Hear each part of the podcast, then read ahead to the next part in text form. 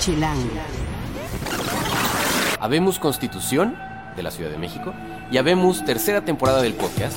Eh, ¿Cómo nos oyen? Porque estamos ya estrenando una cabina de audio en toda forma en nuestras nuevas instalaciones. Estamos muy contentos eh, porque además en este podcast van a escuchar a Katia de Artigues, nuestra invitada en esta ocasión, quien fue parte del Congreso Constituyente de la, Constitución, para que nos explique en un lenguaje muy, eh, muy, muy aterrizado qué rayos con la nueva Constitución, en qué nos sirve, que realmente cómo nos cambia la vida lo que se escribió en ese texto y qué cosas vamos a ver pronto en la ciudad. Y además les vamos a hablar de Billy Elliot, el estreno de esta semana en teatro, el musical que llega finalmente en la Ciudad de México y por primera vez a México, en una producción que, cuyo reto fue encontrar precisamente a quien pudiera ser este chavito que, que cantara, que actuara y que bailara tap. Esto y mucho más en el podcast de Chilango. Chilango. Cine, conciertos, restaurantes, antros, bares, historias de ciudad, sexo, teatro, humor. Haz patria y escucha Chilango. Chilangas y chilangos, bienvenidos a otra emisión del podcast de Chilango. Yo soy Juan Luis, me encuentran en arroba Juan Luis R. Pons, aunque me oiga así. y también me encuentran en Facebook como Juan Luis Oficial. Eh, soy el director editorial ahora de Chilango y de chilango.com. Eh, estamos muy contentos porque estamos eh, empezando, como les decía, la tercera temporada de, de este podcast, ya desde nuestras nuevas oficinas en Parque Lira y como parte ya de Frente, un grupo editorial que está conformado por, por Frente, por Pictoline, por nosotros, por el periódico Más por Más y la verdad estamos muy contentos de ser parte ya de, de esta nueva alternativa. Y bueno, como parte de ello estamos estrenando una flamante cabina y estamos muy orgullosos porque ya no van a oír de pronto al señor que jalaba las cajas de archivo eh, a las justo a la mitad del podcast, ¿se acuerdan que siempre pasaba? Eh, entonces estamos realmente muy muy contentos. Recuerden que vamos a estar todos los martes con el podcast de Chilango, eh, una nueva, un nuevo episodio. Y se pueden suscribir en Mixcloud, en TuneIn y en la aplicación podcast de Apple. Les recuerdo nuestras redes de volada. eh, en Twitter, en Instagram y en Vine estamos como chilango.com. En Facebook como Chilango Oficial. En YouTube como Chilango y en Foursquare como chilango.com. Toda la conversación la ponemos siempre en el hashtag podcast chilango para que la podamos encontrar con mayor facilidad tanto ustedes como nosotros. De hecho, Roberto Báez, arroba Roberto Báez, gracias por la sugerencia. Y él, él decía, sugiero como primer tema una desmenuzada al estilo chilango de Habemos Constitución. Eh, de hecho, da para varios podcasts. No sé si para varios podcasts, seguramente el tema tiene esa importancia, pero este sí se lo vamos a dedicar a, esta constitución. Eh, y para ello realmente me da muchísimo orgullo tener eh, pues quizá como madrina de esta primera, de esta tercera temporada del podcast, a alguien a quien admiro profundamente como entrevistadora, Katia de Artigues, que pues ustedes seguramente la ubican como una periodista de larga trayectoria. Eh, pueden encontrar su columna en el Universal y además ver su programa en TV Azteca, pero que además eh, vivió algo que pues es histórico y que quizá es la razón de por qué decidió entrarle a la política. Katia, gracias por estar por acá. ¿Cómo fue para ti la experiencia de volverte de pronto de entrar formalmente a la política para ser postulada como candidata del PRD para este Congreso Constituyente? ¿Y cómo fue, pues una vez que ya sabes cómo se hacen las salchichas? Así es, es una buena metáfora. Yo también digo, citando a José Martí, el cubano, eh, en su testamento político que le escribió un amigo mexicano, refiriéndose a Estados Unidos, decía, he vivido en el monstruo, le conozco las entrañas. Exacto. Yo diría algo así también. Para mí ha sido fascinante como periodista porque nunca dejé de serlo, aunque llegué como activista por los derechos de personas con discapacidad, observar de cerca la política, pasar de ser borracha a cantinera o viceversa, como se dice. Yo Estar creo que en del este otro caso lado sí, de la ya barra. pasaste a ser borracha, básicamente. del otro lado de la barra, ver cómo se negocian las cosas, cómo funcionan, eh, las disciplinas de partido, ver cómo además no todo es tan blanco y negro como a veces lo vemos los periodistas afuera, desechar muchas cosas que yo creo que eran, son, son mitos o cosas injustas. Solemos pensar que los diputados no trabajan mucho, yo creo que sí trabajan mucho. No sabes cómo me arrepiento de haber puesto en mi columna tantas veces foto de diputados dormidos porque ahora entiendo por qué se duermen. Muchas ¿Por veces. qué se duermen? Pues porque las horas de espera son muchísimas. Yo creo que nadie se duerme mientras está discutiendo algo en tribuna, pero como hay un, una tendencia, y yo creo que también está bien a discutir cosas en núcleos más cerrados, porque si tú todo lo abres en el pleno no acabas jamás. Eh, hay veces que a nosotros nos tenían esperando siete, ocho horas, te citaban a las doce y empezabas a las ocho de la noche. Este, pues, eh, si no tenías algo que hacer o, salías a dar la vuelta y te quedas en tu curul, pues sí te dormías, ¿no? Es un poco también una tendencia, yo creo, de, de, mm, de los congresos y cómo funcionan quizá en México, ¿no? Se legisla mucho por agotamiento. ok, hoy nos vamos a tener al tema de los puntos más importantes eh, que como chilangos deberíamos saber sobre la Constitución.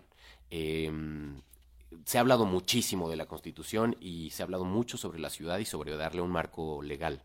Em, así como haciendo un recuento, si ustedes no, no han seguido mucho el tema, aunque lo han oído seguramente mucho, la Constitución fue aprobada el 31 de enero.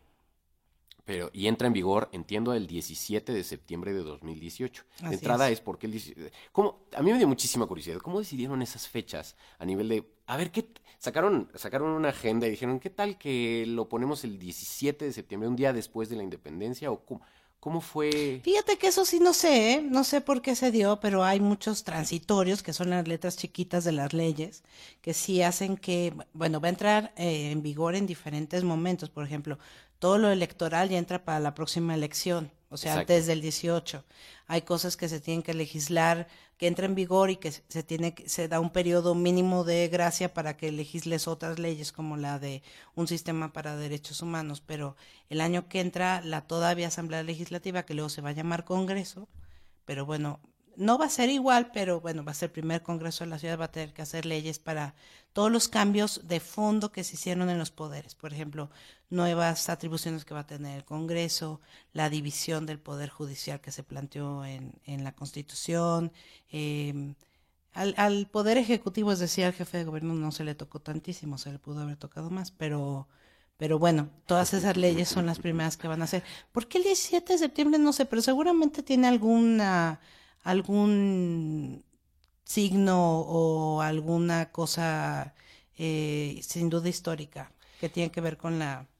A lo mejor ese entró en vigor también la Constitución eh, Federal. No sé, habrá que checarlo. Hay dos cosas que en la Constitución quisieron hacer. Es trazar una línea o, unas líneas éticas sobre qué queremos para la ciudad, una serie de principios morales, ¿no? A nivel de qué deberíamos valorar en, como un principio rector de las, de las cosas de la ciudad, y otras que eh, se van a ser de aplicación muy, muy puntual o muy práctica. Tratamos de hacer como un resumen y si quieres le entramos por ahí.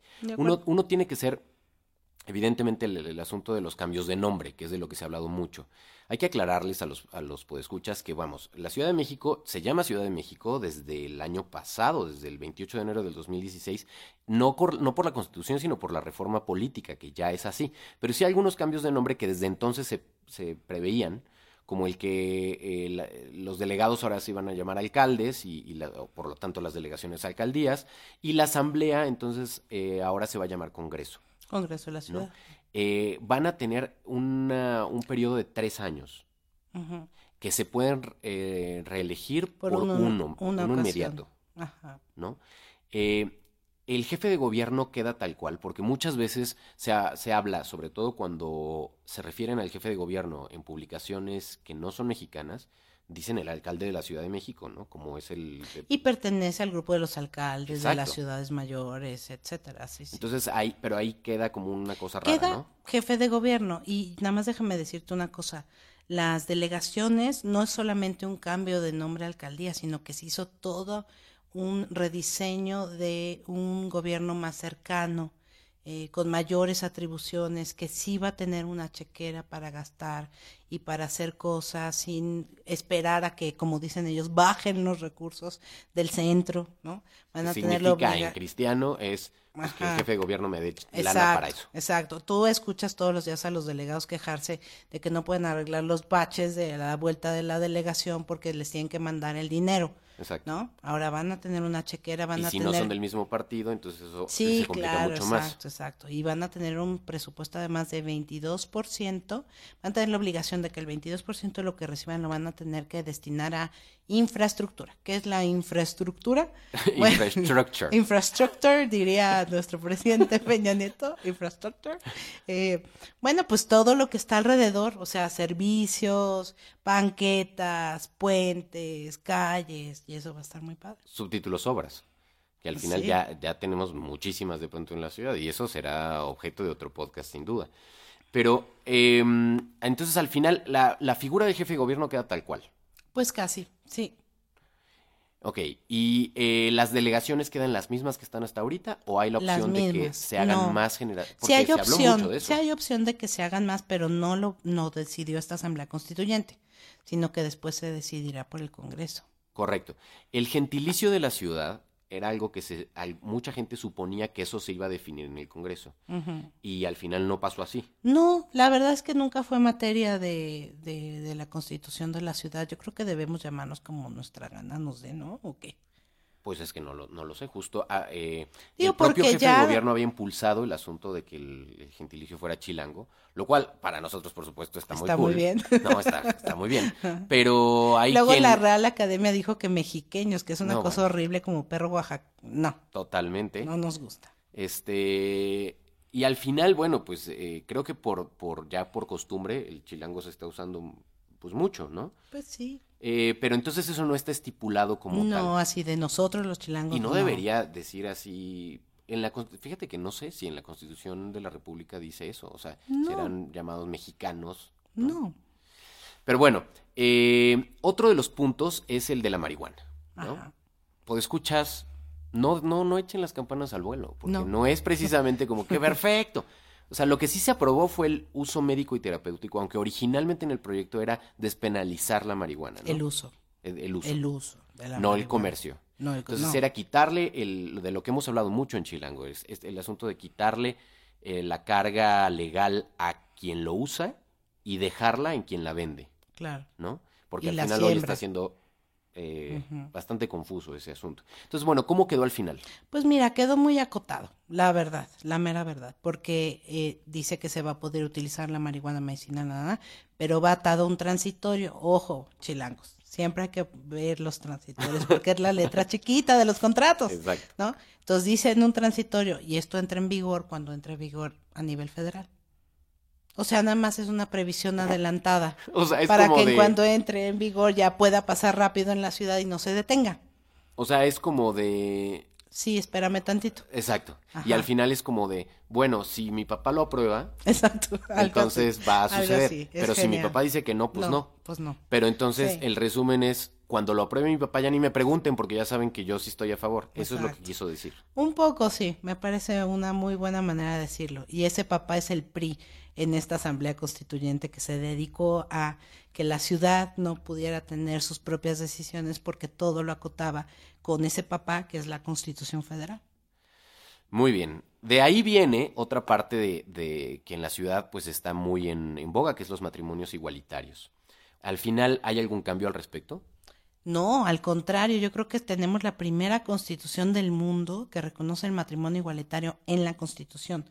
En el proyecto de Mancera no venía eh, como reconocido como tal el matrimonio igualitario, sin embargo no había nada que lo obstaculizara.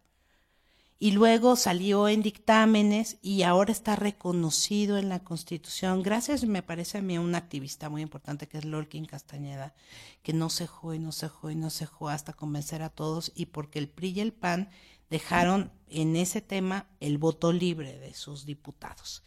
Y resulta ser que muchos panistas y muchos priistas votaron a favor del matrimonio igualitario, entonces no queda absolutamente reconocido.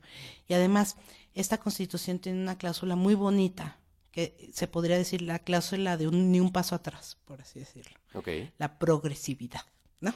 ¿Cómo es eso? Exacto, la progresividad es eso, ni un paso atrás. O sea, en el artículo setenta y tantos está estipulado que esta constitución no puede dejar de reconocer derechos que ya están. Entonces ya, O sea, es, es lo ganado. de lo caído, caído. Ok.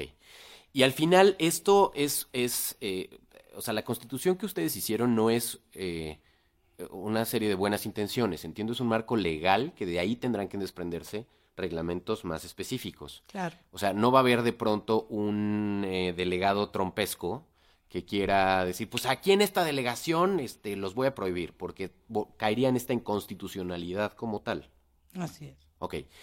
El derecho a la muerte digna es otro de los puntos, que em, es diferente a la eutanasia como tal, ¿cierto? Pero la eutanasia me decías que también está contemplada que en el artículo 11 está el derecho a la muerte digna, que sí es la eutanasia. Sí es la eutanasia. Sí es la eutanasia. Y por otro lado, en el artículo, no me acuerdo, 14, lo que pasa es que también cambiaron el número de los artículos porque se recorrieron por algo, porque no se quitaron, no sé qué. Pero otro es la voluntad anticipada que ya existía. Existen las dos cosas, pero lo de la eutanasia hay que ver cómo se hace en leyes secundarias. Pero la base sí está.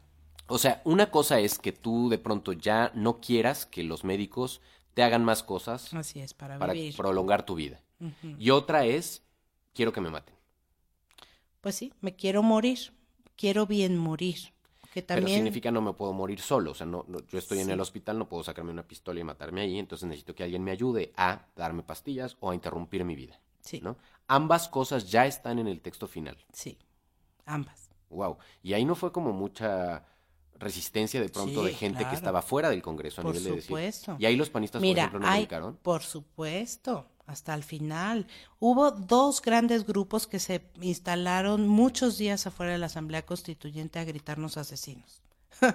por un lado, los animalistas que defendían que se prohibieran las corridas de toros y por otro lado, pues todo el movimiento pro vida. Y hablando de eso, brincamos a otro de los puntos, el derecho de animales. Eh, híjole, el derecho de los animales es todo un asunto, ¿no? O sea, no sé si hay otras constituciones que, eh, que regulen o que, o que den principios para decir los animales también tienen derechos en esta ciudad. Son seres sintientes. Es exacto, seres sintientes. Colombia, por ejemplo. Al final, las corridas, por más seres sintientes, los toros no caen en esa categoría porque las corridas siguen siendo legales en la ciudad. Pero se podría legislar en una, vaya, legislación secundaria, valga la redundancia, prohibirlas. Está en stand-by, ¿eh? O sea, eso sería, digamos... No se prohibió desde la Constitución, sin embargo, podría hacerse en una ley secundaria. Pero tendría que ser como traducir la Constitución, o sea, como es... Pues no, porque ya se reconoce como seres sintientes y que tienen que tener protección. No se menciona específicamente a los toros, ¿Y por qué gallos. Fue, Al final hubo alguien bueno, por pro toros que dijo, no, espérense. Sí, claro. Elena Chávez, que fue una, es una diputada, bueno, fuimos diputadas del PRD, este lo denunció en tribuna y después pidió que se quitara del diario de los debates, es decir, borren aquí y ya no dije nada. Denunció que Bernardo Batis de Morena le, se había acercado, por ejemplo, un día a su curul y le había dicho, qué pena defender a los animales, yo prefiero defender un boxeador por ejemplo, Batis de Morena. Y sacó su bota de vino tinto y entonces la tomó. sí, sí, sí, había, obviamente, pues hay personas que creen, y yo respeto su opinión, que eso es un arte, ¿no? Pero de veras, a mí, ¿sabes qué me impresionó mucho, Juan Luis? El movimiento animalista.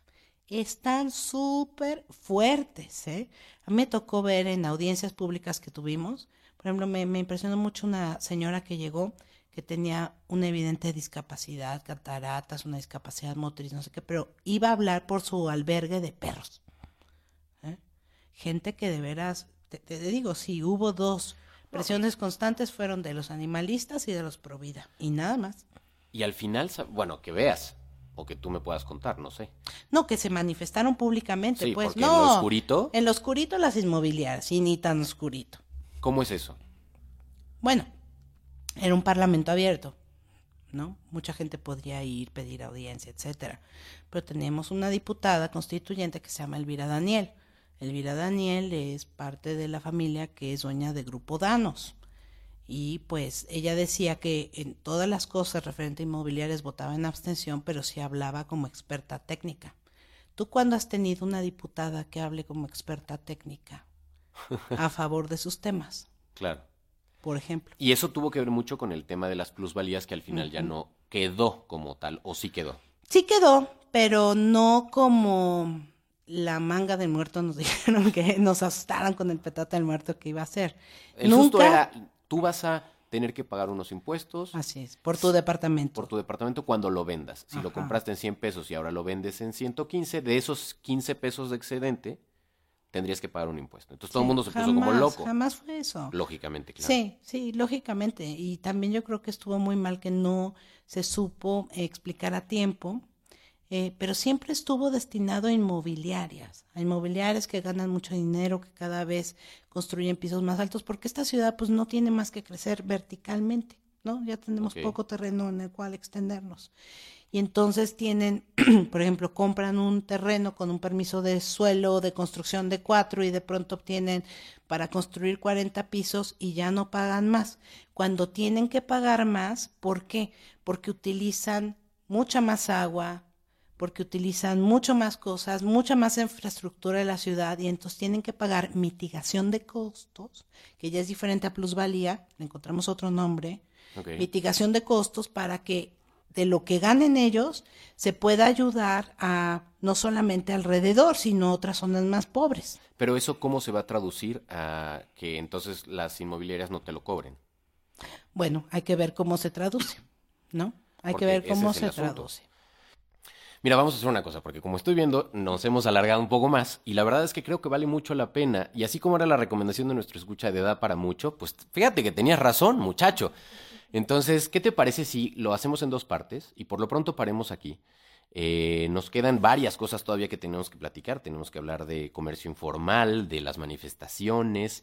Eh, creo que se va a poner muy interesante. Eh, escuchen el podcast la próxima semana y, y grabamos eso en una segunda parte, ¿te parece? Sí, sigamos.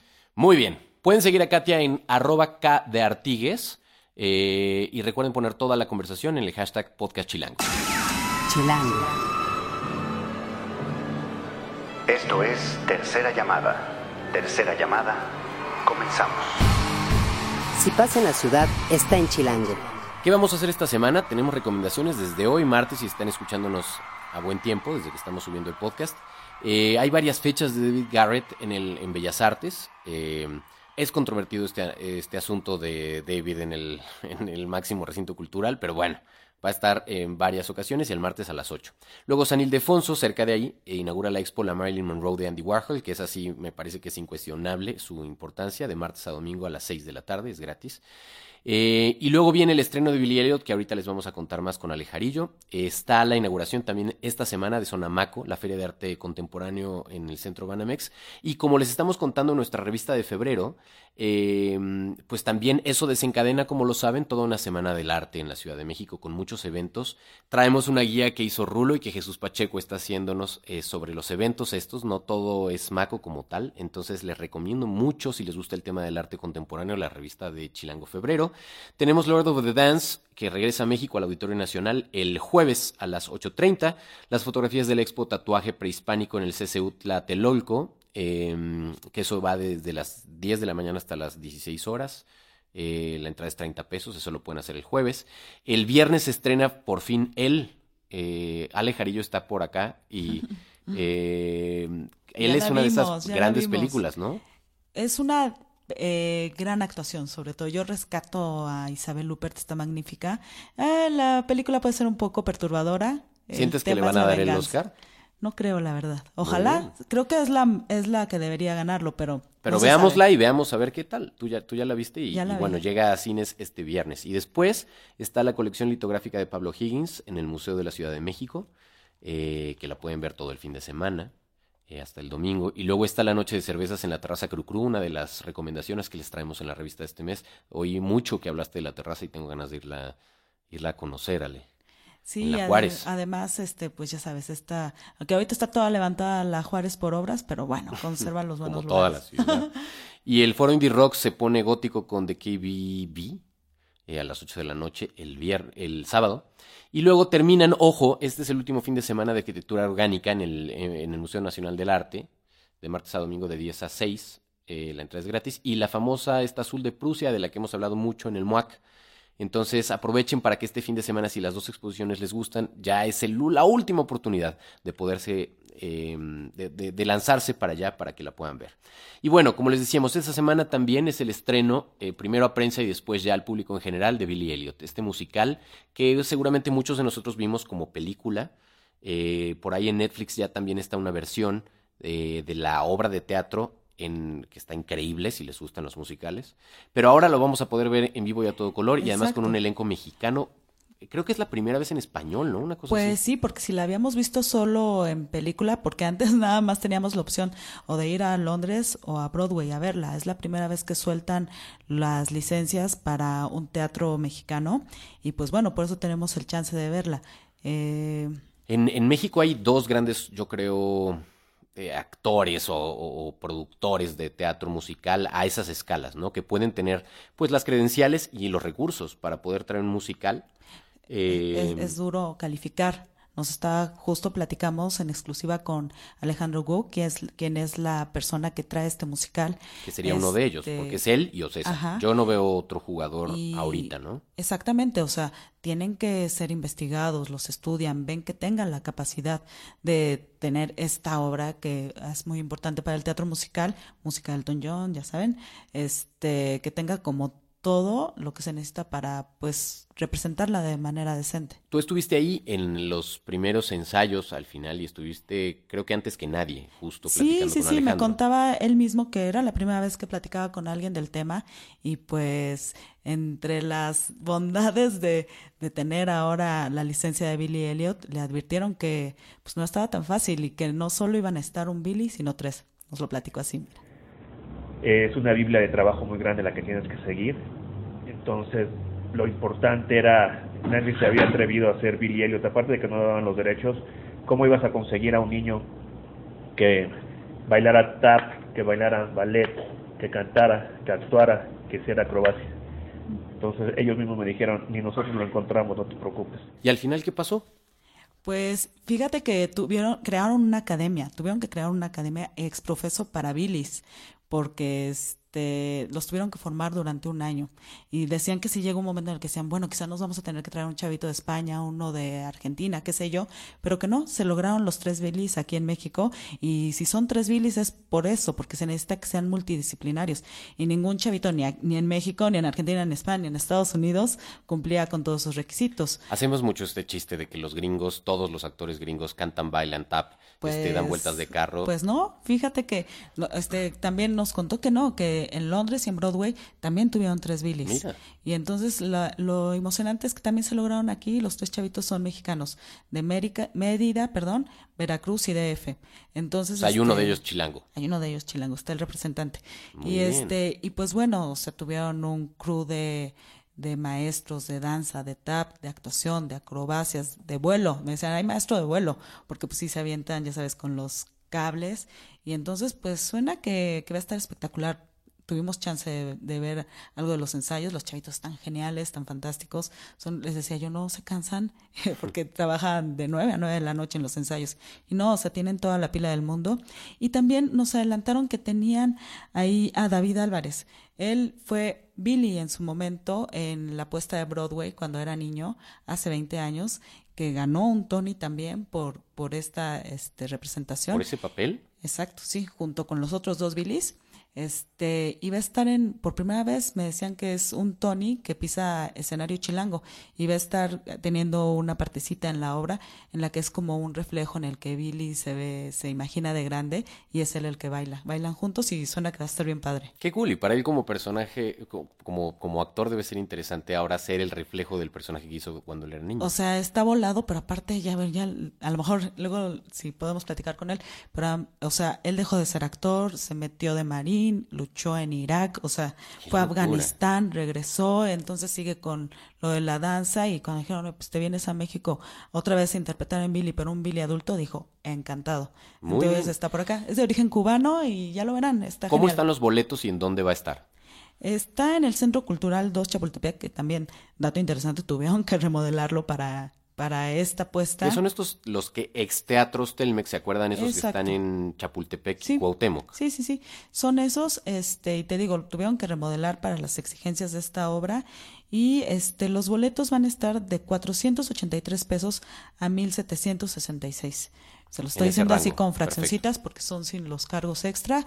Entonces, eh, creo que vale la pena. Está padre. La historia, bueno, no tiene desperdicio. Entonces, vamos a ver qué tal les queda en esta ocasión a esta productora, que no es a la que estamos tan habituados para ver en musicales. Buenísimo. Si quieren seguir a nuestra editora adjunta, Ale Jarillo, quien es la experta en estos temas de guía en Chilango, pues la pueden seguir en arroba Ale Jarillo con J eh, y doble L. Sí, ahí este vamos a estarles contando seguramente del estreno y pues, pues luego también en el Instagram de Chilango algunas fotos, pues ya lo verán. A ver, también es luego cuéntenos qué les parece a ustedes. Bueno, Ale, ¿por qué no nos despedimos entonces con, si la gente de pronto no ubica cómo, cómo suena en teatro, porque es diferente a las canciones de la película? Sí, sí varían. ¿No? Eh, así suenan las canciones en inglés. Vamos a ver cómo, cómo queda la adaptación. Sí, escúchenla ya de menos para irse adaptando a la tonadita. Exacto, exacto. En la producción estuvo Rafa Mes Rivera, en el diseño de audio Omar Morales, Hagan Patria y en esta tercera temporada, muchachos, escuchen Chilán.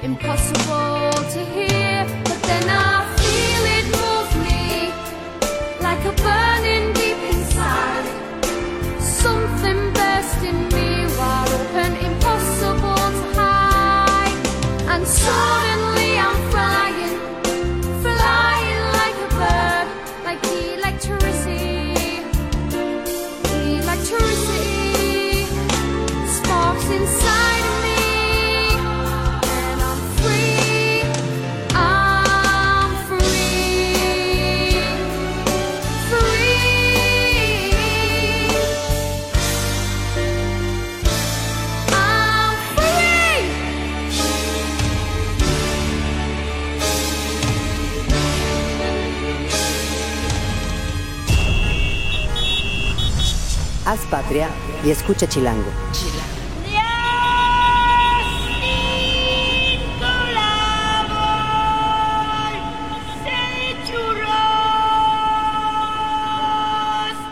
Derechos reservados, Chilango 2017.